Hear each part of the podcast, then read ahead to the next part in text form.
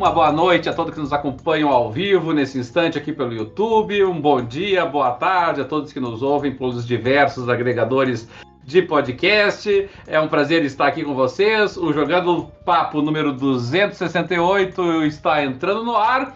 E entrando no ar novamente, infelizmente, com a nossa composição reduzida. Infelizmente, o Porto. Falei com ele hoje, agora há pouquinho, né, Dart?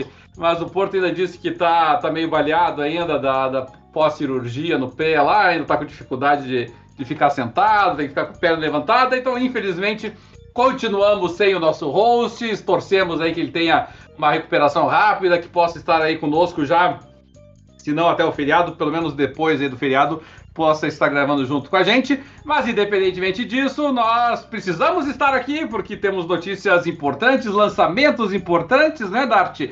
Então é isso aí, o Jogando Papo está carregando e entrando no ar o podcast onde não basta jogar, é preciso debater.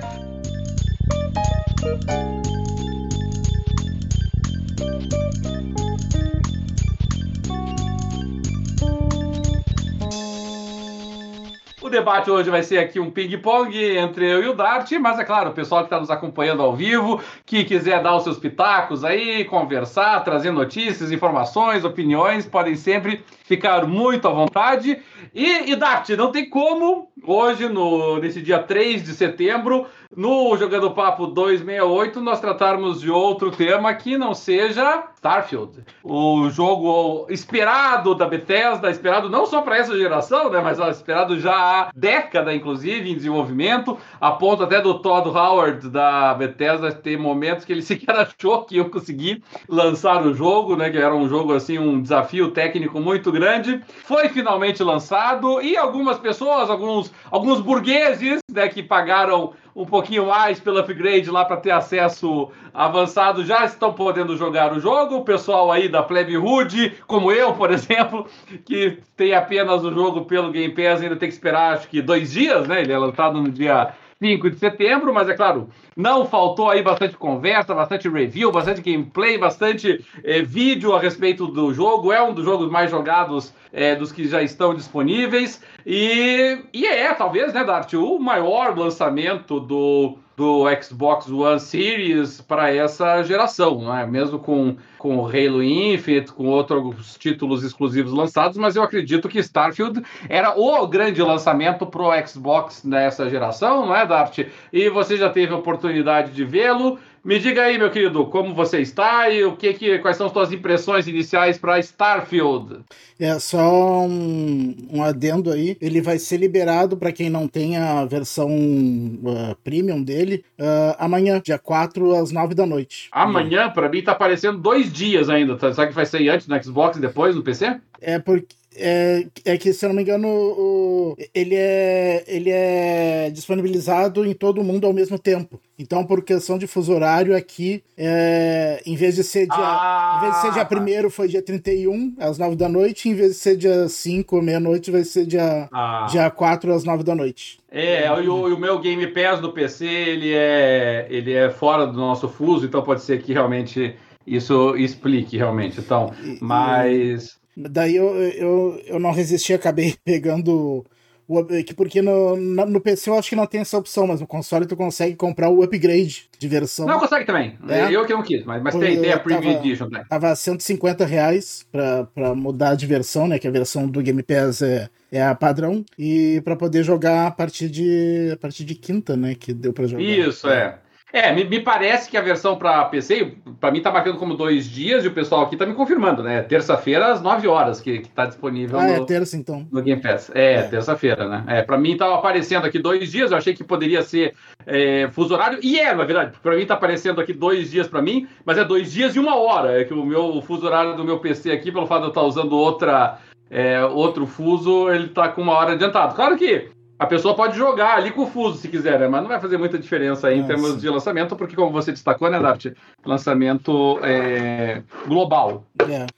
Eu até eu, eu, joguei bastante, não tanto quanto eu gostaria, porque desde quinta-feira eu tô, tô, tô, meio ruim do estômago, assim, não, não tô 100%, então não, não tô 100% nem para jogar. Mas eu joguei bastantinho até. Ontem eu joguei bastante, hoje eu acabei jogando pouco porque eu voltei um pouco, pouco pro Diablo, porque ele tá com boost de XP. E, e o jogo, ele. Eu, eu tô gostando bastante dele, mas eu concordo com algumas reclamações que têm sido feitas, especialmente em relação a loading, que realmente no jogo eh, ele é um. dá para ver desde o início que é um jogo da Bethesda, né? Tem todas as características de um jogo da Bethesda, só que uma característica que não é da que eh, que não é de jogo da Bethesda, que ele tem aquele não, em vez de um mapa aberto, totalmente aberto, sem loading, são, uh, na verdade, é uma galáxia com vários planetinhas que tu tem que visitar toda hora e, e vir de, deles. E, e eles Dentro deles também não é totalmente aberto o mapa. É, é, é, quando tu entra em algum, em algum ambiente fechado, assim, às vezes tem loading. Para viajar tem loading, então ele tem nesse sentido, ele é bem diferente dos outros jogos da Bethesda. Mas. Uh... É, o pessoal que está no, nos ouvindo aqui, dá só fazer um parênteses, não é? De repente, se alguém não conhece os jogos da Bethesda, quando a gente fala jogo estilo Bethesda, nós estamos falando do quê? Nós estamos falando de Oblivion, nós estamos falando de Skyrim, nós estamos falando é, do Fallout 3, do Fallout 4, então é. aquela modalidade de apresentação de jogo e de, de exploração que é marca registrada da Bethesda, porque é inerente a, ao formato é. de, de desenvolvimento deles.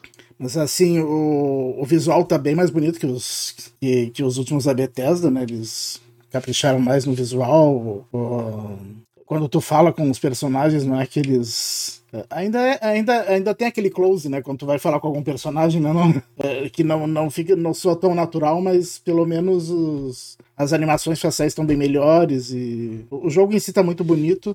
As, as missões que eu fiz até agora são bem interessantes, assim, pelo que eu vi. É, ele tem muito conteúdo, porque tu. Mesmo que tu queira ficar focando só na principal, é, às vezes tu tá fazendo uma principal e de repente, quando tu vê, tu tá, tu tá no meio de uma secundária de uma facção, por exemplo. e é meio que. Uh, vai de uma para outra assim meio sem tu notar que, que saiu de uma e foi para outra. E eu, eu tô gostando bastante. O jogo tá bem gostoso.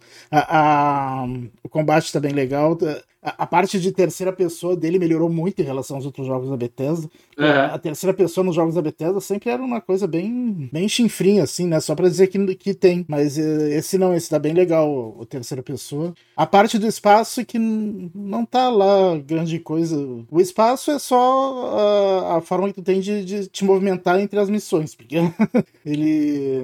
Até no início a gente confunde um pouco como é que tu consegue fazer para viajar. Ele é meio confusinho no começo, ele não é tão, tão simples como Mass Effect, por exemplo. Uh, e mas depois acaba acostumando e, e, fica até meio repetitivo, meio chatinho assim a hora de, de viajar entre, entre os planetas. Uh, mas no geral Bom, a, tá muito bom o jogo. A gente vai, vai falar bastante do, do, do jogo ainda, né? É claro que, como eu mencionei, Starfield era tal, o jogo mais esperado uh, daqueles exclusivos do Xbox. Ele sai também para PC, naturalmente, mas uh, dos exclusivos para consoles do Xbox. É, é, era talvez aí, a maior produção, pelo menos ainda aguardando o lançamento. E, e arrisco dizer, não é, Dart, que dos lançamentos que nós ainda temos para frente em 2023, uh, era um dos poucos, né, que pelo menos que em termos de expectativa poderia ser aí o grande lançamento do ano, o candidato a, a melhor jogo do ano. Claro que nós temos aí alguns joguinhos correndo por fora ainda, temos aí o que o, o Lies of P, que eu acho que está para para ser lançado, tem lá o, alguns Souls-like que ainda estão para aparecer, né? O Lies of P, o, o, o, remake lá do... É, o Homem-Aranha, o Lords of the Fallen, uh, o remake e Bom, talvez Mortal Kombat, mas aqui o Mortal de luta é difícil, né? A gente não tem essa, essa expectativa com relação a, a Mortal Kombat. E Mortal Kombat também tem outra preocupação, que é Street Fighter 6, né? Então eu acho que Street Fighter 6, se for para ter algum jogo de luta candidato a, a figurar entre os jogos do ano, é Street Fighter 6. Mas a, a primeira questão, talvez, Dart, eu sei que é superficial nossa opinião a respeito disso ainda, mas, uh, uh, mas assim, é, é, é um jogo assim com credencial, com pedigree para, se não ganhar, mas, mas para concorrer a jogo do ano, pelo menos nessa tua impressão inicial, não? Ah, eu acho que sim, com certeza. Para concorrer, sim. Para ganhar, não sei, né? Porque tem um é. tem peso pesado na concorrência, mas, mas eu acho que, que, que tem que concorrer no mínimo. E é, foi o que me chamou a atenção, e eu não sei se te chamou a atenção também, porque, assim, quando, quando o jogo foi lançado e eu vi as primeiras, as primeiras críticas, as primeiras é, críticas muito muito positivas, inclusive, com relação ao jogo. Né? Então, assim, realmente a impressão inicial que eu tive foi, opa, ele realmente demonstrou a que veio, né? As, as críticas estão chegando como a gente é, esperava que elas chegassem, né? Chegassem com críticas é, bem, é, bem sólidas, né? Críticas de jogo que é candidato ao jogo do ano. Aí, de repente, começou a pipocar algumas críticas dizendo: ah, eu gostei, mas vai dividir opiniões. Eu fiquei meio confuso, né? Porque é, jogo que se candidata a jogo do ano não pode dividir opiniões. Né? O máximo de divisão de opinião que um jogo é, candidato a jogo do ano pode ter é ou ele é o melhor jogo do ano, ou ele é um excelente jogo, né? O máximo de visão que a gente pode ter, né? E, e aí pipocaram algumas notícias, algumas críticas, né? Como a, a da GameSpot, como a da, a da PC Magazine, dando nota 7 para o jogo. Tem algumas de outros lugares que deram notas menores, mas aí é irrelevante porque são muito pequenininhas, né? Aí, assim, críticas de, de revistas importantes, né? E quando a gente paga nota 7, né? Nota 7 não é jogo para jogo do ano. Aliás, tem muito joguinho de porcaria que recebe nota 7, por sinal, né? É uma realidade bem diferente. Por exemplo, se a gente pegar ali é, é, um dos candidatos ao, ao jogo do ano, né? Que é do Baldur's Gate 3, Baldur's Gate 3, a menor nota que ele obteve de uma grande é, reviewer foi da Eurogamer, que deu nota 8. Então, é, é, claro que isso chama atenção. E, e, aí me chamou a atenção também, porque daí houve algumas, algumas ressalvas ao jogo, e eu passei a estranhar, porque as críticas, de forma geral, estavam extremamente positivas, né? E mesmo quando a gente olha lá o Metacritic, claro, o mais importante é o conteúdo da, da, da crítica e não a média, mas a gente vai olhar lá para Starfield, ok, não é aquele arrasa quarteirão do Baldur's Gate 3, mas ali, 87, 88, que é a, a flutuação dele no momento, é, é assim, é, é, review de jogo como o Armored Core 6, que o pessoal diz que é o melhor jogo de mecha já lançado, é a, é a média do Diablo 4 que você tá, tá jogando, inclusive, né? é, é a média do, do, do, Sea of Stars, que talvez seja o, o grande é, joguinho independente aí que, que, que foi a badalação do momento, é, é do Pikmin 4, ou seja, de jogos que foram muito bem recebidos esse ano, né? Naturalmente não abaixo, bem abaixo, é claro, do Baldur's Gate 3, do do Street Fighter, do Zelda e do Metroid e do remaster do Metroid, que eu, eu imagino que sejam aí os grandes títulos desse ano, mas ainda assim não é assim, ah, que decepção, não tem decepção nenhuma, né? É um grande, uma grande avaliação. E, mas ainda assim teve esse estranhamento, né? Eu não sei se, se isso é talvez um pouco da, do resultado de guerrinha de fanboy, se é se talvez seja o fato de que havia uma expectativa muito grande e o hype tenha sido exagerado. É, como é que você é, recebe e percebe isso, Darcy? É, no caso da GameSpot, da, se não me engano foi a IGN que também deu sétima, coisa assim, da PC Magazine. É um. Eu acho bem esquisito essas notas. Eu acho bem até. É, como é que eu posso dizer? Suspeitas. Porque destoa demais das outras. São as únicas que, que, que são abaixo de, de 8,5, pelo menos, né? Se você ver o, a lista das, das notas dele, uh, as menores notas de, de sites grandes, é, a menor é o The Anime que deu 80. Mas fora isso, é de 85 para cima. Todos os grandes. Então. Porque a gente tem um efeito, o, o, o hype, o, não, não o hype inverso, né? Mas o, o efeito negativo do hype, né? Que às vezes a gente é, cria uma enorme expectativa para o jogo e o jogo não vive à altura, né? O, o Baldur's Gate 3 havia muita gente com expectativa para ele, mas, mas assim, é, empresa independente, Larian Studios, né? É, e aí quando o jogo vem acima daquilo que se esperava, né? Então realmente causou aquele frisson inteiro. Mas no caso do Starfield, eu, eu realmente eu acho que que, que, talvez tenha havido um hype, e aqui até foi, teve uma discussão incidental aqui no nosso grupo, e eu, eu atribuo parte, talvez, dessa, eh, desse, dessas reviews negativas, talvez a essa confusão.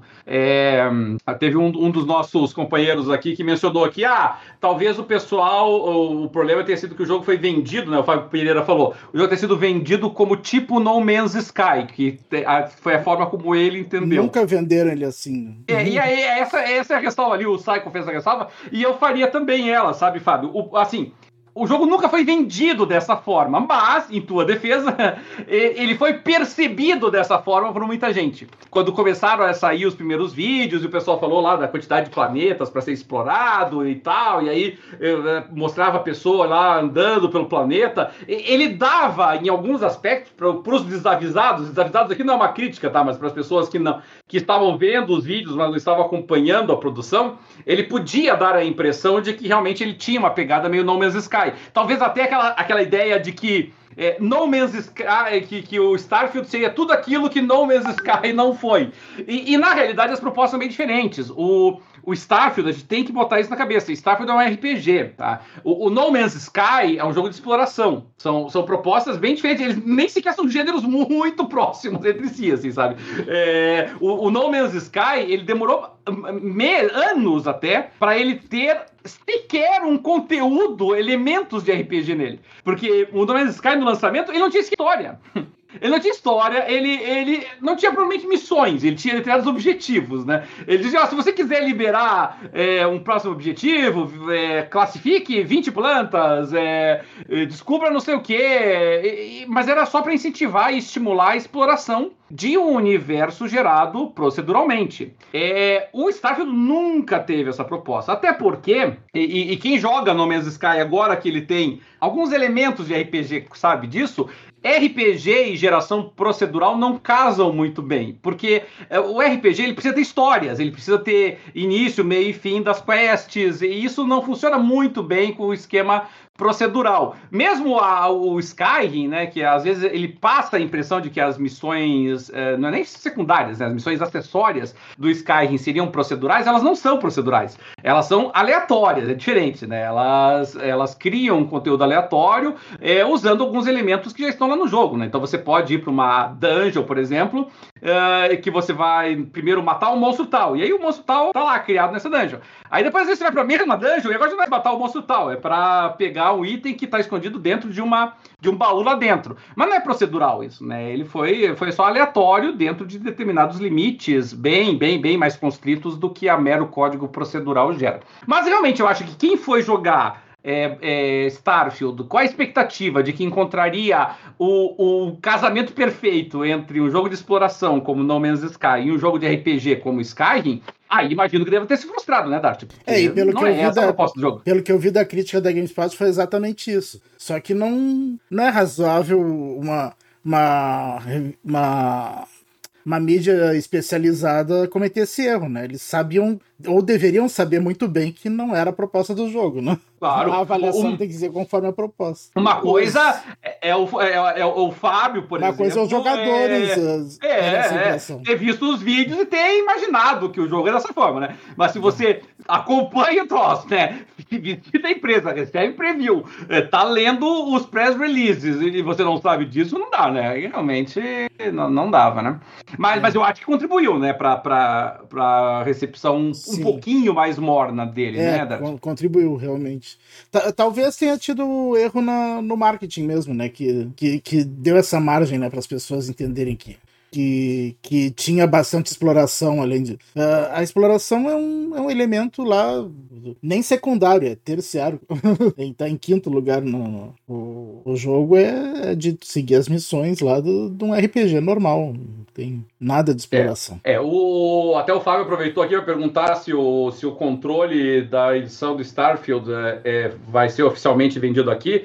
É, eu, eu, não sei se vai ser oficialmente vendido. Ele pode ser encontrado já no, acho que até nas americanas, mas são importadoras terceirizadas é, pare... utilizando o serviço. Parece que até foi, foi lançado oficialmente aqui, mas veio muito poucos e já esgotou. É, é então agora, só por importa... agora só por importação mesmo. É, pelo que eu vi aqui, tá, tá só no Mercado Livre e tem, tá? Milão, mas tem. É, olha lá, o Psycho comprou por 800 reais já tava um bom negócio, que agora menos de mil tá, tá difícil. Né? É, mas, uh, mas o valor oficial acho que era mais ou menos esse mesmo. Ele era bem mais caro do que o normal. É, o normal né? já é 500 e pouco, né? É, que ele tem, ele tem um cromadinho ali no gamepad e tal. Assim, eu acho muito caro para pouca coisa, mas ainda assim. É, enfim. É, mas, mas Dart, você estava falando. Vamos fazer o seguinte: vamos começar é, pelas, pelas más notícias. Para quem não jogou Starfield ainda. É, se você tivesse que elencar aí. É, vamos lá, três pontos negativos. Três pontos que chamaram atenção negativamente para o jogo. Quais seriam os teus destaques, né? O, a quantidade de loadings eles são frequentes, né? não é questão são, da duração deles, Não, é eles, eles, são rápidos porque o, o Series X tem loadings muito rápidos, né? mas se por um acaso. É que ele não está disponível no, na geração passada, mas se fosse na geração passada ia ser bem irritante. É, excruciante o negócio. É, mas são loadings bem rápidos, mas muito frequentes. Não é só na viagem espacial, até dentro dos planetas, para acessar algumas áreas tem load. Uh, principalmente quando tu entra em alguma loja, alguma coisa assim. Uh, Outra coisa que irrita um pouco. Ah, por exemplo, esses dias. Anteontem eu tava fazendo uma missão lá, uh, mas isso é um problema geral dos jogos da Bethesda, né? E eu tinha me esquecido disso. eu, eu, uh, eu tava numa missão lá que em certa chega uma parte lá que tu, pra acessar uma sala, que pra tu terminar a missão, tu tem que entrar naquela sala, uh, precisava de um digihack. Uhum. É, que, que, que, é a Gazua, né, que tem nos outros jogos, é, é um negocinho pra tu poder tentar liberar a porta. Sim, sim. E eu não tinha o, nenhum. O, o lockpick. É. e eu não tinha nenhum ali. Daí eu pensei, ah, em algum lugar desse local aqui vai ter. Daí eu explorei todo o lugar lá, não tinha nenhum. Daí o que, que eu tive que fazer? Eu tive que entrar na minha nave, ir para a cidade principal, comprar uns, uns Direx e voltar para lá para terminar a missão. Uh, isso, esse tipo de coisa eu acho que não tinha que ter, né? Os jogos eh, bem pensados geralmente dão um jeito de tu ter acesso um pouquinho mais fácil ao que tu precisa para aquela missão, né? Uh, pelo menos tem um lá largado em algum lugar para tu. É, isso é, é, é, defeito de design de fase que a gente chama, né? A fase, é. a fase, a fase ela tem que ser autossuficiente, né? Para que você não tenha que ficar nessa ida e vinda. É. Uh, uma terceira coisa. Ah, os mapas, por exemplo, Dart. Você, você achou ruim os mapas também? Que mapa? o deslocamento entre os planetas. Só tem o um mapa estelar. Uh, que tem entre os planetas e tal. Até esse mapa é um pouquinho confuso, mas depois tu pega o jeito e fica fácil de, de navegar por ele. Mas uh, o problema é dentro dos planetas. Não tem mapa da cidade onde tu tá, por exemplo. Pelo menos eu não e, achei. E aí não, tem, e aí não tem aqueles que a gente chama de. É a Hyper Jump, né, que você pode saltar de um ponto ao outro da cidade usando esses é, portais, esses, é, esses links rápidos, não tem? Não, só tem para planetas, né? Mas. É, isso é ou, ou, pontos do planeta, mas dentro da cidade não, tu não consegue. É. É, porque o normal é RPGs fazerem isso, né? Ainda que eles quebrem um pouco a imersão, né? mas ajudam, né? O, o próprio Skyrim usava e abusava disso, né? Você tinha. Você tinha, podia fazer os, os auto-jumps, né? Entre vários pontos do mapa, assim. É, eles iam liberando, inclusive de vez em quando eu fazia explorações em Tamriel, né? O, o, e, da parte do Skyrim lá. É, às vezes eu nem ia visitar o lugar, eu só queria liberar o, o jump point, e tinham vários, né? Só para poder chegar mais rápido naquelas localidades depois, assim. E e, e, eu acho que o RPG ele fica um pouquinho cansativo. Uma das coisas que me incomoda um pouquinho no Baldur's Gate 3, e o Baldur's Gate 3 usa esse mecanismo. Ele tem lá o, o, uma, uns glifos lá que você consegue saltar de um lado para o mapa. Mas às vezes não é fácil de achar esses glifos. E, e, e às vezes você tem que ficar caminhando bastante até você encontrar um glifo para qual você possa saltar. E e, aí, e isso às vezes demora um pouquinho, né? Você tem que ficar levando o personagem de um ponto pro outro tal, assim. E, e aí, se você não tem sequer um mapa interno, aí complica mais, né? Aqui o Saikon diz que o mapa da cidade, quando estiver fora da nave, pressiona LB e RB. LB e depois RB. Aí mostra não, o mapa ele, da mo super... ele mostra. É que daí é, esse é o problema que, com os pontos descobertos. É que isso não é bem um mapa, né? Ele mostra meio que uma, uma superfície sem maiores detalhes, né? E mostra um monte de, de, de pontos específicos para os quais você pode você pode ir direto, né? Mas, mas fora da nave, né? O ideal é que a gente pudesse fazer saltos mais rápidos, né? É, é a típica coisa, é, é, é, óbvio que isso é a típica coisa que vai ser é um problema tão evidente, né? E tão auto-evidente, que ele com certeza vai ser abordado logo, logo pela comunidade de mods, pelo menos pro pessoal do PC, né? É. Mas, e, a, inclusive, mas aí fica a dúvida, os mods do PC funciona na versão da Microsoft Store do jogo? É a versão do Steam. É, é embora eu não tenha testado ainda, eu não tenho motivo para acreditar que não, pô, é, sabe, Dart? Porque todos os jogos funcionam, sabe? Não tem. Não, não, não, não tem uma característica específica. A única coisa que pode, às vezes, acontecer é quando você faz a instalação, que, obviamente, o diretório é diferente, é o diretório do Xbox Games mas, mas, é, mas não costuma dar problema. Nunca deu até hoje. Com certeza em nenhum jogo da, da Bethesda, nem no não, Fallout, é que, nem no. É que esses dias eu fiquei sabendo que parece que o City Skylines 2 uh, vai sair para PC também no Game Pass. E daí eu fiquei pensando, será que os mods que, que tem na Steam vão ter também na Microsoft Store? Porque, não, mas é que porque não, usa é... o Steam o Work, aquele... Ah, tá. Ah, não, aí tudo bem. Aí estamos... Aí Aquela Work Machine lá do Steam. Aquela... É. Steam Shop, é, se vo... né?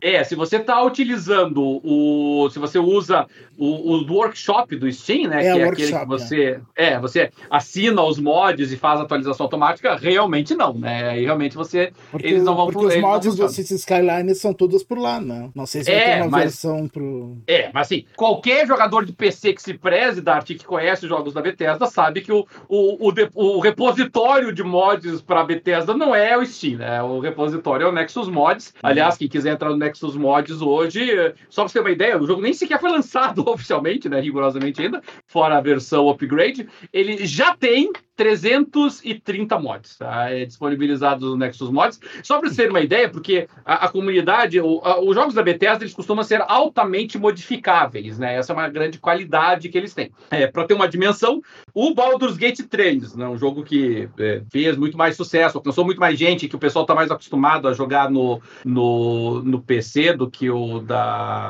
do que o Starfield, que muita gente está jogando no Steam, mas também vai ter muita gente que vai jogar no, no Game Pass. É, ele tem 200 e pouco, né? Já foi lançado há, há, algum tempinho já.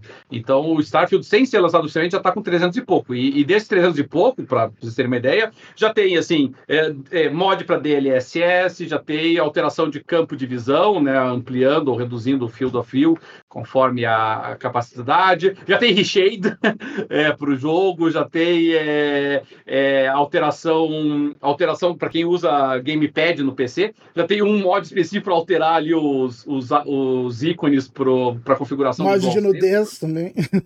É, obviamente, né? Nudez tem que chegar rápido, né? Então, e, e podem ter certeza que vai haver, haverá mods né, no PC que vão, que vão alterar várias coisinhas, né? Como saltos, links, enfim, isso tudo vai, vai acabar acontecendo. Mas, assim, a Bethesda prometeu que vai sair também, né, o, a ferramenta de modificação tanto pro, pro, para Xbox quanto para o PC específico, né, para permitir que seja feito é, no jogo, mas daí realmente o, o vai ter que aguardar, né, para quem joga no Xbox. Por enquanto é mais para quem joga no PC, mas como eu falei, já tem 300 e poucos, a alteração de constelações, é, quantidade de estrelas no céu, brilho das estrelas, assim, os caras não perdem, não perdem tempo com relação a, a isso, né? É um, tem um mod que é só pular a, a cena inicial, a cena introdutória lá, né? Você ir direto pro, pro menu. Então, é tudo isso aí que eles vão alterando, né? Então, é, é mais ou menos por aí. Agora, a verdade, Dart, que eu, eu concordo contigo no sentido de que realmente é um jogo bem recebido, bem elogiado e também um AAA dessa forma, eu acho que ele não, não decepciona de forma nenhuma é a ponto de deixar de concorrer a jogo do ano. Só que é, é, realmente eu acho que a, essa recepção é um pouco negativa em virtude do, do hype de algumas algumas plataformas de revisão, é, eu acho que vão atrapalhar os planos dele, assim, para ser o vencedor do ano, né? Eu, acho, eu continuo achando que a disputa esse ano é Baldur's Gate 3 contra o, o Tears of the Kingdom. Continuo achando que o vencedor será Baldur's Gate 3. É, mas assim, não falta. Premiações é que não falta, né? Então provavelmente Starfield vai, talvez acabe ganhando alguma coisa. Mas ah, o que atrapalha para o Starfield é que assim, os concorrentes direto dele não, estão, não só estão tendo o melhor desempenho, como são inclusive no mesmo gênero, né? São é, RPGs. são RPGs também, né? Isso é, isso atrapalha bastante. Porque se o concorrente dele fosse Street Fighter, se o concorrente dele fosse. Até o Diablo, né? Tem, tem, gente que acha que Diablo é um RPG, mas é. Mas mesmo que fosse o Diablo, tudo bem, seria outra, outro tipo de competição. Mas Baldur's Gate 3 e Zelda é competição direta, não tem escapatória. Então é isso aí. Pode, de qualquer maneira, pessoal uh, que, que ainda não teve a oportunidade de jogar, mais dois diazinhos aí para que o pessoal do PC que não comprou aí a versão Upgrade Premium possa jogar e vai estar disponível. E independentemente de uma ou outra frustração do pessoal, aí realmente uh, continua sendo um dos must-have, né? Must-plays desse ano aí, sem dúvida nenhuma. E aí resta só a gente ver aí o pessoal sentindo, né? Essas, é, esses efeitos aí das telas de load, de carregamento, transição e tudo mais. É, tem algo mais aí que você gostaria de acrescentar sobre Starfield, Dart? Acho que não. Não que eu lembre agora. Muito bem. Então por aí, gente. É, o Starfield continua é, um ótimo lançamento, a recepção crítica é muito boa dele, a quantidade de, de jogadores que estão jogando o jogo também é bastante elevada, se a gente parar para pensar que é um jogo que rigorosamente sequer foi lançado oficialmente, para quem não tem o, o upgrade. Se pegar ali, por exemplo, é, no Steam, ele atingiu ali um pico de 250 mil jogadores simultâneos. Então, lembre-se, são 250 mil pessoas jogando no PC, no Steam, com a versão upgrade e que não estão aguardando, portanto, o lançamento do Game Pass, que vai estar incluído na, na assinatura, né? Então, é, obviamente, Starfield não tem nada do que reclamar com relação a esse, a esse lançamento. É um bom lançamento, claro. O, o, o Baldur's Gate chegou lá a 800, 900 mil pessoas, mas ainda assim ele não está no Game Pass, né? E, e só tinha sido lançado para PC, né? O Starfield sofre a concorrência do Xbox, sofre a concorrência do Game Pass no PC e ainda assim atingiu aí quase 300 mil jogadores simultâneos no Steam, o que é, é um ótimo desempenho, sem dúvida nenhuma. Pois bem, então, essa foi obviamente a notícia aí que, que dominou a nossa semana, né? Uma semana aí que eu, Starfield foi mencionado várias vezes. Agora, o que me chamou a atenção, um pouquinho dele, Dart, mais ainda, falando um, um pouco do Starfield para a gente fazer essa transição, foi que o, o, pessoal da Larian foi perguntado, foi questionado sobre o que eles achavam do sucesso do, do Starfield, né? Se, se ele complica o meio de campo, se que aumenta a concorrência. E eu achei muito legal que o pessoal da Larian falou que, não, que na verdade o, o, sucesso de outros RPGs, na verdade, atrai as pessoas para esse gênero, desperta o interesse do pessoal nesses outros jogos, né? E, e eu acho, eu, eu penso da mesma forma, sabe? Eu, eu, eu ainda não terminei o, o Baldur's Gate 3, eu tô com 50 horas nele, acho que tô chegando na metade agora, mas é, é, não, não, obviamente nunca me prejudicou, né, o fato de ter sido lançado. A única coisa que eu lamento é que eu vou ter que dividir minha atenção entre os dois daqui a dois dias, mas, mas realmente não, não me atrapalhou. É, e é legal isso, né, a gente sentir que pelo menos parte da indústria não, não tá vendo essa competitividade tá enxergando as coisas boas no, no lançamento simu quase simultâneo dos jogos, né, Dart? Sim. Muito bem, né? legal que conseguimos a, a, adiantar bastante a conversa aqui.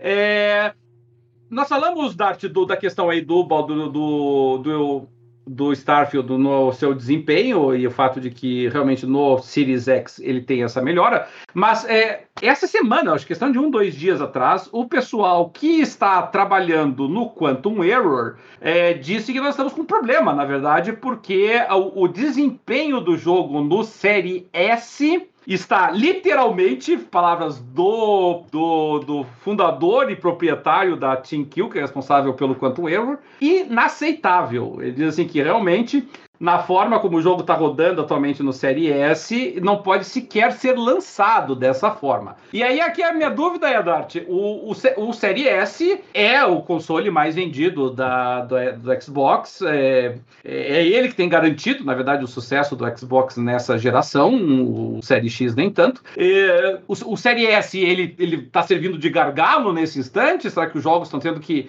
que reduzir certos aspectos dele para conseguir rodar no Série S? Você acha que o Série S está atrapalhando nesse aspecto ou não? Acho que tá. A maior prova é o Baldur's, Baldur's Gate 3, né? Que, que vai sair atrasado por causa do, do Série S. E o quanto erro também, né? E o é. Quanto Error ele tá lançado para ele vai ser lançado no PlayStation 5 em 3 de novembro agora e, e, não vai ser lançado no Série X, no Série X junto porque o como o proprietário falou, a versão do Série S está inaceitável. Se tiver que lançar para as duas juntos, esqueça. Eles que baixem a resolução da versão do Série S para 480p e pronto.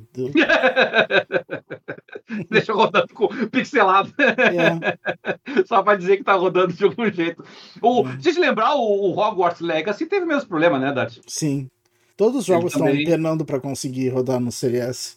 É na verdade, a diferença é. é, muito grande, né? Ele, ele, ele, é, em termos de teraflops, ele até tem menos do que o Xbox One X. Pois é. Que era da eu, eu acho, passada. É, aqui eu acho que tem atrapalhado realmente em mais de um aspecto, né? Primeiro porque, fatalmente, a Microsoft está se sentindo forçada a rever a política de lançamento simultâneo para os dois, porque, obviamente, está tá atrapalhando, né? Os jogos, os jogos não estão disponíveis no, no Xbox, mas eu acho que a Microsoft aqui, ela está numa sinuca de bico, né, Dart? Porque ela sabe que a maior parte da base instalada dos jogadores dela está no Série S, é, e ela sabe que autorizar lançamentos pro Série X sem lançar pro Série S na prática é equivalente a tratar o Série como segunda categoria né, de, de, de jogadores. Na prática, ela está dizendo que, olha, é, o lançamento para vocês não é a nossa prioridade. E isso manda uma mensagem muito ruim que pode alienar a base deles. Né? Mas, por outro lado, a Microsoft criou, de certa maneira, esse problema para ela, né? porque quando lançou os dois consoles, potencialmente gerava isso.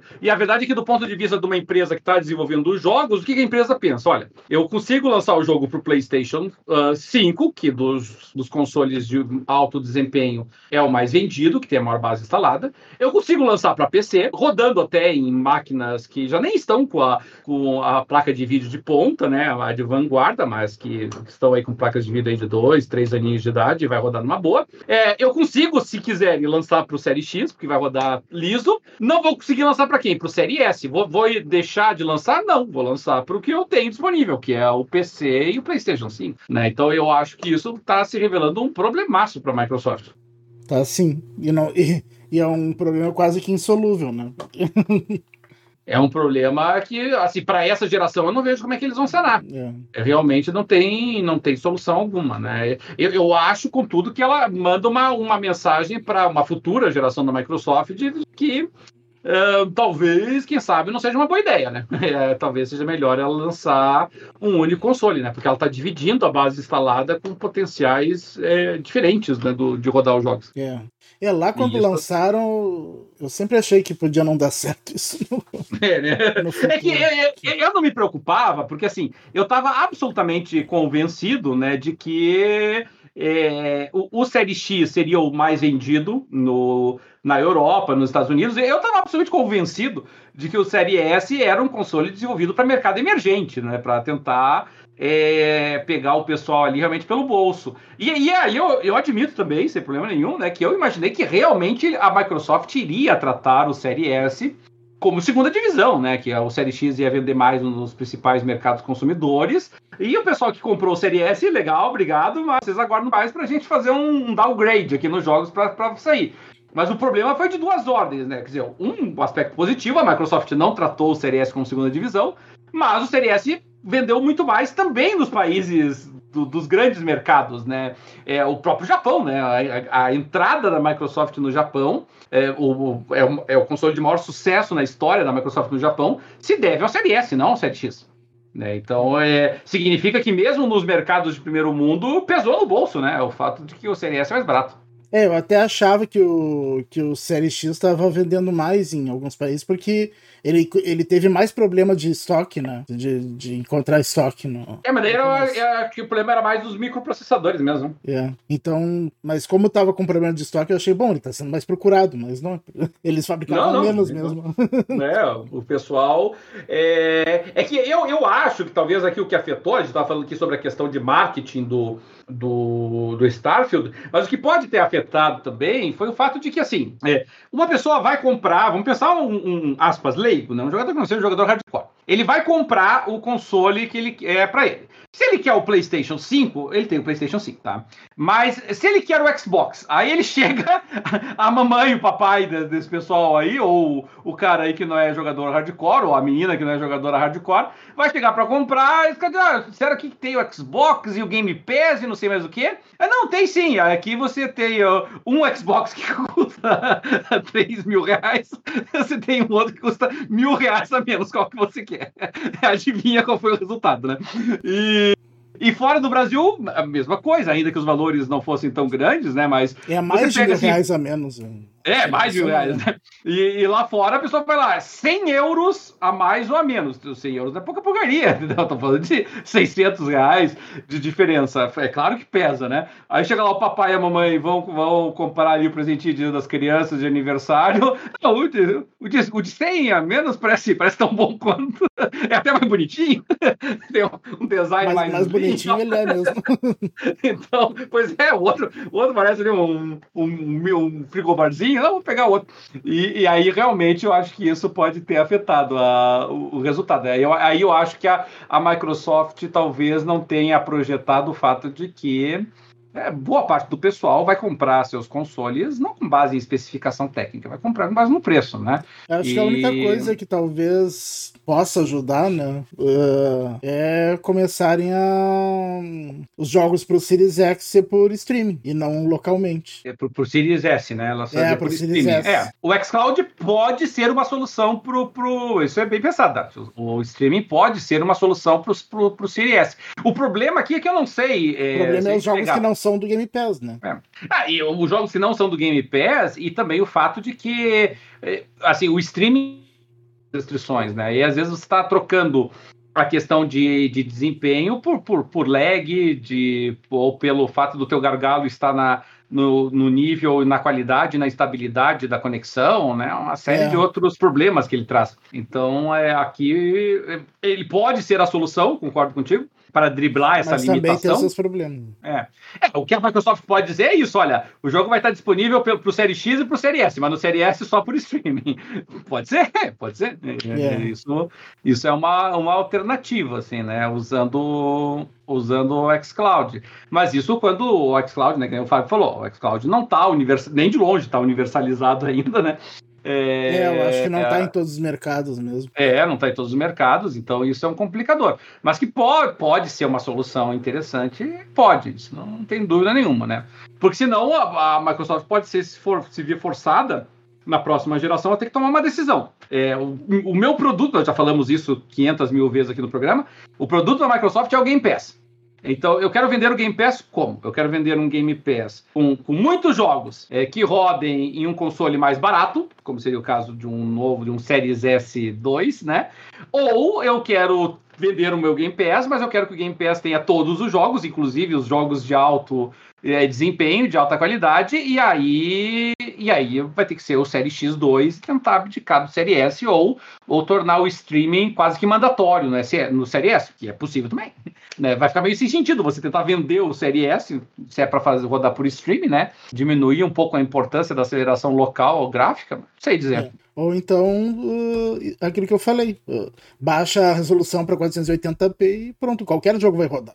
com todos os efeitos, com, com, com ray tracing, tudo. o, o Psycho tá reclamando aqui que ele acha que o, o Quantum Error provavelmente não tem gráficos melhores que o Hellblade 2. Eu não sei, Psycho, eu não vi o Hellblade 2 ainda. Na verdade, eu também não vi o Quantum Error, mas não dá para comparar. Por enquanto só tem CG e um gameplay lá sob condições bastante controladas de apresentação. Não, é que eu acho que o que ele quer dizer que, que tem muito também preguiça das desenvolvedoras, que com certeza o Hellblade 2 vai sair no Series S e, e, e não vai e sem tanto downgrade assim, vai ter downgrade, mas normal e, e, vai ficar bonito no Series S e outras empresas não estão conseguindo fazer jogos para Series S. É, mas eu, eu não sei, claro que a, a, os estúdios da Microsoft não dizem isso, mas eu, eu não tenho, eu, eu, tenho convicção de que mesmo para os estúdios da Microsoft, esse, esse gap, né, esse abismo que separa o Series S do Series X, deve estar sendo uma dor de cabeça imensa na produção dos jogos, sabe? Eu, eu, eu nada me tira da cabeça, nada, nada me tira da cabeça que todos esses atrasos nos jogos da Microsoft, essa demora na produção deles, se deve a essa dificuldade. Se, se os jogos pudessem ser lançados direto pro Série X, eu estou absolutamente convencido de que jogos como o próprio Hellblade 2 já teriam sido lançados. Assim, nada me tira da cabeça isso. Sabe? Nada me tira da cabeça que o que tem atrasado a produção é o fato de eles precisarem quebrar a cabeça para tentar fazer com que o jogo rode uh, sem criar uma, uma repercussão negativa no, no Série S. É, é possível mesmo.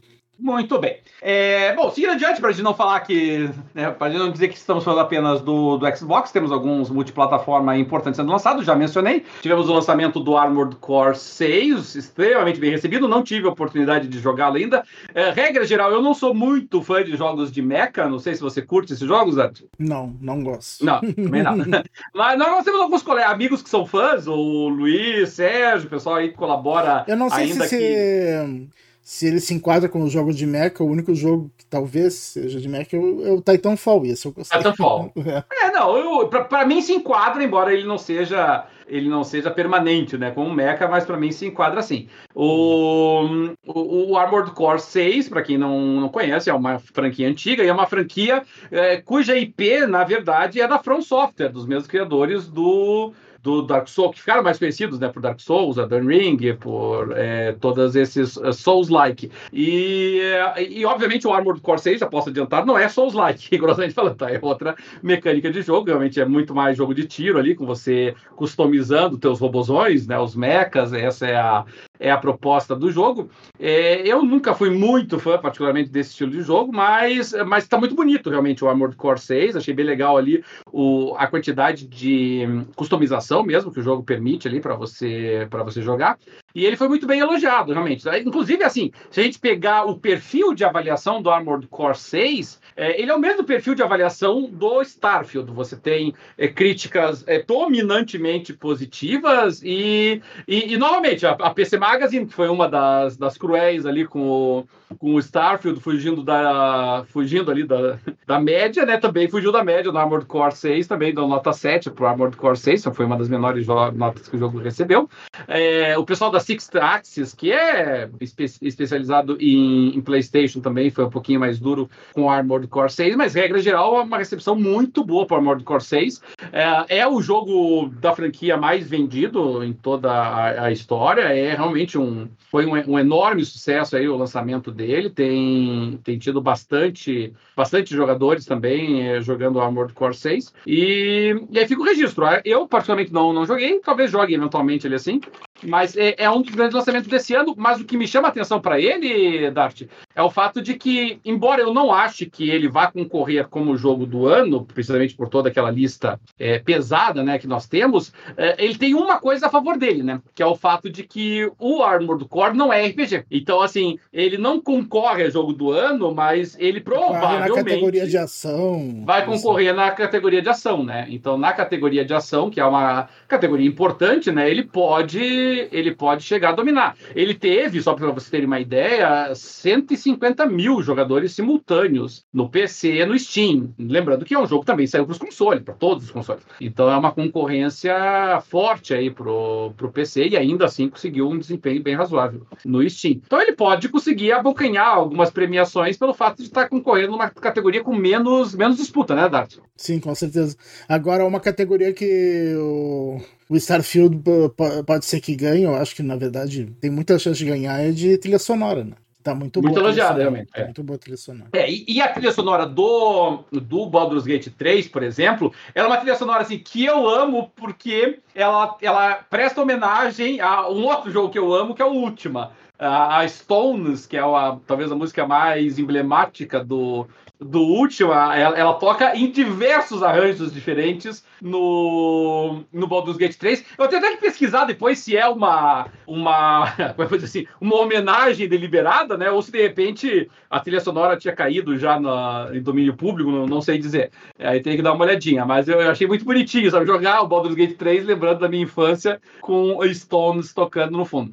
Mas, mas não é o forte do Baldur's Gate 3. Não acho que a trilha sonora seja o forte do Baldur's Gate, não. É, e, e, a do Zelda, assim, bonita, mas não, não me encantou, como outras do Zelda, sabe? Então eu tô achando que, que realmente pode ser uma boa observação aí, assim. Então eu acho realmente que o. Bom, pro, pro Armored Core fica pelo menos aí, provavelmente, né, esse esse prêmio de consolação aí. E curiosamente, aí depende da qual categoria que o Armored Core vai ser encaixado. Né? Mas o Armored Core, dependendo das categorias, pode concorrer contra Pikmin e pode concorrer até contra o remaster do Metroid, o que não são boas notícias para ele, porque. Ou até contra o Homem-Aranha também, né? E até contra o Homem-Aranha, se botarem. O Homem-Aranha, eu acho que. É, depende de fazer aquela divisão ação-aventura, né? Eles fazem aquela, é, que é, aquela divisão. Que, que, é bem confusa. É, às vezes eles deixam ação-aventura para os jogos que não são de tiro e deixam ação para os jogos que são de tiro, daí, né? É. É, se ficar, se fizerem essa separação, aí, aí o abacaxi pro, pro Amor do Core realmente fica o Metroid, né? Que daí o Metroid eu acho que entraria nessa categoria. Mas o Metroid é um remaster, tá? Né? Aí, aí provavelmente o o, ele deve concorrer com o, o, reboot do Dead Space. Eu acho que deve ficar por ali a disputa do, do, do Armored Core. Mas seja como for, boa notícia aí pro Armored Core. Um ano que realmente, eu não tenho dúvida nenhuma, os RPGs é que vão dominar, né? Baldur's Gate 3, Zelda, Starfield. É, não podemos esquecer também, né? Porque foi bem recebido do o Final Fantasy XVI, né? Não, não, não emplacou tanto nas vendas, mas teve uma boa recepção. É, Diablo 4, para quem acha que Diablo é RPG, né? Algumas categorias entram nele. E e, Saikon lembrando muito bem aqui, tava falando hoje, agora um pouquinho, inclusive, tava na casa do, de um amigo meu falando uh, e elogiando Sea of Stars, né? Sea of Stars, que está disponível também em todas as plataformas, está disponível no Game Pass, está disponível no PlayStation na assinatura é, extra e está disponível no Switch também, né? Então, todas as plataformas com Sea of Stars aí, um joguinho, um, um JRPG aí que o pessoal tá, tá amando bastante aí também. Outra boa opção. E é isso aí. É... Bom, com relação ao Armored Core, temos que esperar para ver, né, Dati? Esperar aí o pessoal uhum. retornar para nos dizer aí o que que o que que tá achando ou não, né? É, e falando, e... tu falou agora na, na assinatura da PlayStation Extra, essa semana anunciaram o um aumento de preço, né? Aumentou, é, acho que foi o quê? 20 reais? Deu? 30 reais? Não, muito mais. Foi 40% de, de reajuste em todos os, todos os tiers. Na, na anual? Ele aumentou? Na anual. Ele aumentou 100 reais, então. É, a, a PlayStation uh, Plus normal, aquela, acho que foi de 199 para 279. A Aquela, a extra foi de 300 e pouco para 400 e tanto. E eu Isso. sei que a Deluxe foi para 500 e tanto. Vixe, Maria. É, foi um aumento, assim, absurdo, assim, que não, não tem justificativa é, para esse aumento. E não, e não veio acompanhado, né, Dart, de nenhuma, nenhuma contrapartida, por enquanto, né? Pelo menos aparentemente nada. Não só não veio, como pelo que eu vi, a, a PlayStation Extra tinha acesso àquele Ubisoft Classics, e o Ubisoft Classics vai sair da, da PlayStation Extra agora, né? Acho que sai, inclusive, essa semana, se não me engano. Acho que no final da semana eles estão perdendo a, a, a versão Ubisoft Classics. Claro, não é uma perda assim terrível, né? Mas, mas estão perdendo, né? Aqui então, tem assim, um, aumento aqui... de preço acompanhado de perda de conteúdo. Ó, aqui tem, ó. A, a PS Plus Essential foi de R$ 199 para 278. A Extra foi de 339 para 475. Nossa! a Deluxe foi de 389 para 538. Mas eu, eu tinha, convicção de que eu tinha visto a, a, a Deluxe, a Extra por 300 e cacareca. É, 339 é o preço atual, mas vai aumentar para 475. Ah, não aumentaram ainda. Eu achei que já tinha aumentado. Não, vai aumentar, acho que a partir de 6. Vai ser o presente de lançamento do Starfield, é, é, dia 6 de setembro. ah, agora, essa semana. É. E, e, e, aí eu não me lembro, Dart, como é que funciona no caso da PSN. É, é possível eu comprar, eu, eu faz, não tem como, né? Eu fazer cinco assinaturas dela agora para ficar cinco anos, não tem? É, eu não sei, parece que tem como tu é? renovar é? pelo menos por um ano antes, né? É, daí talvez o negócio, o esquema seja esse agora, né? Aproveitar o, o preço que tá agora e já antecipar né, a renovação, é, de repente, se tiver. É, até vou ver isso, né? se tem. É, porque, querendo ou não, né? Se é 40% a mais, convenhamos, né? Vale a pena você já aproveitar e, e tentar fazer é. a renovação agora, né? E, e, sem contrapartida, né? Eu quero acreditar, eu quero. Não, não, não teve nenhum motivo para isso. O, o, dólar ficou estável, até diminuiu um pouco, a, a inflação diminuiu e, não, e, e, esses preços atuais foram ano passado, né? Que passaram pois é. Então, Coisa horrível, né? Não tem porquê. É. O, o normal seria eles reajustarem pela inflação, né? É. Se tivesse aumentado muito o dólar, daí sim, tem um aumento um pouco maior, mas esse reajuste aí não tem, não tem gabimento. É verdade. O... Bom, seguindo a, a, a série aqui de, de um, olha, outro jogo que pode concorrer, também dependendo da, da configuração, com o o Armored Core é o Hi-Fi Rush, né, Dart? Porque é jogo de tiro para todos os efeitos, né? Sim, é. Então você, pode ser que ele acabe entrando. O Hi-Fi Rush, no mínimo, o Hi-Fi Rush vai bater de frente com, com o Diablo 4. Né? Eu acredito que uh, vai ser um, um conflito forte ali pro Hi-Fi Rush. Mas, enfim. Agora, a, a, gente estava mencionando aqui que o, o, Final Fantasy XVI foi, foi bem recebido na crítica, foi bastante elogiado, mas isso não refletiu nas vendas. E, e, e nós tivemos uma outra má notícia recente de outro jogo muito elogiado, muito elogiado mesmo. Bom, tá com a mesma média, inclusive, do Starfield, que foi o, o Shadow Gambit, que é um jogo de de estratégia de esquadrão com foco em, em, em stealth, né, em furtividade, da mesma produtora, produtora famosa, né, de jogos como Desperado, como outros jogos nessa mesma linha, que é a, a, a Mimi Games, se não me engano, e o Shadow Game, tipo, um dos jogos mais elogiados do ano, potencialmente é um, um, dos jogos de estratégia favoritos a ganhar o prêmio de melhor jogo do ano. Arrisco dizer até que é, é o favorito. Uh, e, e, a empresa fechou as portas. Declarou que o Shadow Gambit ia ser o último jogo dela e fechou, foi-se embora. E perdemos uma produtora importante aí de jogos, né, Dart? Você vê, logo na sequência de um jogo altamente elogiado, né? Que o pessoal gostou bastante. Não sei exatamente como é que estão as, as vendas vendas dele, né? Mas você vê que não, não reflete, né? Pois é, não, não, adianta muito ter sucesso de crítica se não tem de público, né? Pois é, eu até, eu até queria dar uma olhadinha aqui, até vou, vou fazer isso aqui ao vivo agora, até vou dar uma olhadinha aqui, como é que o Sheldon Gambit foi no PC, né? Que é o único número que eu tenho acesso aqui, e ele foi muito mal. Você vê só, né? Um jogo amado, o pessoal achou excelente, todo mundo elogiou. É, na categoria dele, assim, olha, eu arrisco dizer que é um, um jogo por ano nessa categoria, assim, é, que é a mesma categoria, por exemplo, de XCOM, né? É um jogo por ano nessa categoria, assim, que consegue escapar da, dessa leva, e o jogo teve no máximo 3 mil jogadores no Steam, né? Lamentável. É, você, pega, você pega jogos que hoje estão ali com, com, com 3 mil jogadores aí, você vai pegar isso que não são aqui, jogos caros, né? Não, nem de longe, entendeu? É, é, nesse momento, por exemplo, o, Shadow Gambit, que é um jogo barato, ele tá com menos jogadores que o Genesis Order. que o Genesis Order é um jogo adulto para maiores de 18, uma, é, feito Acho que é RPG Maker, inclusive, né? Aí fica difícil, né?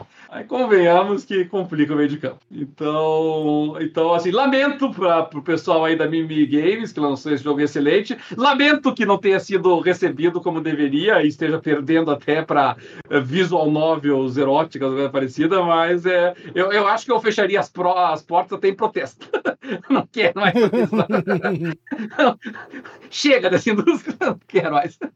Que nem aquele o cara que, fez, que produziu o Fez, ele também foi um Isso, ataque, é, boa, foi um boa, ataque, boa. De, foi um ataque de, de estrelismo. Ele não quer, não quer mais saber, vocês não me merecem, é. coisa assim. Ninguém gosta do que eu tô fazendo, não deve estar tá gostando, enfim. É, bom, a, a contrário senso, contudo, um, um jogo aqui que, de estratégia que está comemorando, celebrando foi o, o, Crusader Kings 3, um jogo que eu amo de paixão, é, é uma dos jogos de estratégias aí que eu mais gosto. Foi um jogo que foi lançado em 2020, é, atingiu também extremamente elogiado, mais de 90 no Metacritic. É, nenhuma, só pra ideia, o jogo é tão amado, o Crusader Kings, que ele sequer tem é, críticas abaixo de 8 para ele. Esse é o naipe da conversa. E ele está comemorando 3 milhões de unidades vendidas, é um ótimo desempenho para um RPG muito denso, como é o caso do Crusader Kings 3, e um jogo que saiu para o Game Pass, né, Dart? Então, mostrando aí que, que o, o, o Game Pass. É, no, ao, que tudo indica, não atrapalhou as vendas do Crusader Kings, né? Lembrando que a Paradox, é, que é uma empresa sueca que desenvolve o Crusader Kings, ela é uma das maiores defensoras do, do Crusader Kings. Ela é do é uma das maiores defensoras do Game Pass, inclusive, né? Toda vez que alguém vem criticar, dizendo que o, o jogo, que o Game Pass atrapalha as vendas, ela sempre vem a público, não, não, faz bem e tal. E ela lança, né? Ela lançou lá o, o Stellaris, lançou outros jogos densos. É, é que também tem que ver que para ela não, não deve prejudicar muito, porque ela lança o jogo e 300 DLCs, né? daí, oh, daí a pessoa tem acesso ao jogo também. gratuitamente e depois, depois uh, acaba viciando no jogo e quer comprar todos os DLCs, né? Né? É, mais ou menos por aí também. Tem esse componente realmente que a, que a, a Paradox ela lucra muito em cima da venda de DLCs. Eu até capa alguns dos jogos dela para vender DLC depois, né? Mas não vamos entrar nessa história. Mas parabéns ao Crusader Kings 3, parabéns à Paradox por manter a hegemonia, né? Hoje não tem nenhuma empresa eh, no mundo que concorra com em jogos de estratégia que a gente chama de grand strategy, né? Quanto a é, com a Paradox, né? Você tem ali os jogos da Creative Assembly com, com, com a série Total War, que é um Grand Strategy também, só que outro foco, né? Batalhas em tempo real é outra, é outra proposta, né? A Paradox domina nada de braçado nesse mercado de estratégia. E, e para nós completarmos aqui, já íamos para o, o encerramento. Aqui o Léo MDM está mandando uma mensagem dizendo que maratonou o podcast essa semana Aê! e agora está online. Seja bem-vindo, então, Léo. Muito bem-vindo aí. Chegou, não sei se chegou agora, se não é mais no finalzinho, mas pode ouvir depois retroativo, já que já maratonou mesmo.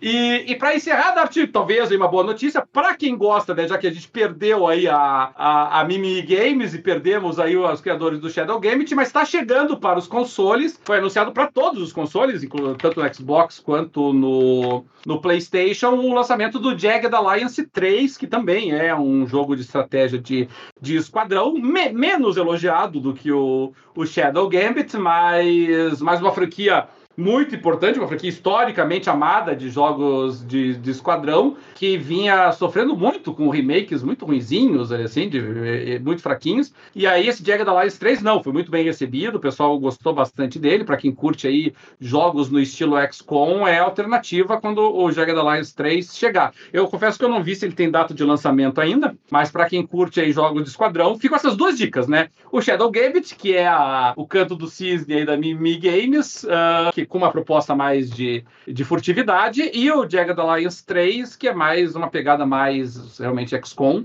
em que você controla ali um grupo de mercenários é, combatendo, né, uma, nesse caso específico, uma força paramilitar que teria derrubado o presidente democraticamente eleito de uma ilha. Aliás, fugindo, politicamente correto, né, porque os, os outros Jagged Alliance, você ia derrubar o presidente. Agora você quer derrubar quem derrubou o presidente, né, então tá mais politicamente correto. E é isso aí. Dart, mais algum item aí que gostaria de acrescentar, destacar para o pessoal? Acho que não. Não, né? Acho que nós não tivemos nenhuma notícia maior aqui assim. Agora ficamos realmente no aguardo, né? Temos alguns, alguns jogos ainda para serem lançados é, importantes. Temos é, Mortal Kombat já dobrando a esquina, Lord of the Fallen, acho que sai essa semana, se não me engano, acho que dia 10, posso estar equivocado, mas acho que dia 10. E uh, temos, obviamente, Forza Motorsport ainda para sair esse ano, alguns joguinhos de nicho aí, como. Cities uh, Skylines 2. o Cities Skylines 2, né, Dart?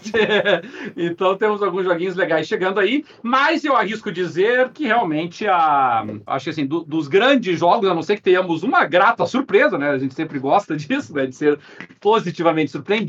Eu acho que realmente aí dos grandes lançamentos desse ano, o Starfield fecha e, para todos os efeitos, fecha com chave de ouro, um, um grande lançamento, né? Não, ninguém vai duvidar disso. Então vamos ficando por aqui. É, pessoal que nos acompanhou aqui, todo mundo fica nosso agradecimento, como sempre, a todos os presentes, o Saicon, que participou bastante, mandou várias mensagens, Marcelo Landim, Fábio Pereira, Leomar, senhor engenheiro, Luciano Cardoso, o Rony Aires também deu seu oizinho por lá, mais no finalzinho aqui, ó, o Senato Souza também, Thiago Simões, nosso, uh, nosso querido amigo lá da ESPN também deu o seu oizinho para nós aqui, o Power Play, Alexandre Santiago, e mais para o finalzinho aqui do nosso encontro, o Léo MDM, que maratonou recentemente nossos podcasts, né, Léo? E maratonou comigo de host, foi uma maratona é, anômala, atípica, né? Vamos torcer que logo, logo aí o Fábio Porto esteja de volta. E o pessoal que nos acompanha em outros agregadores, ouve o nosso podcast depois, assim como o Léo acabou fazendo nessa maratona, sabe aí que podem fazer assinatura do, do nosso podcast em todos os principais agregadores de,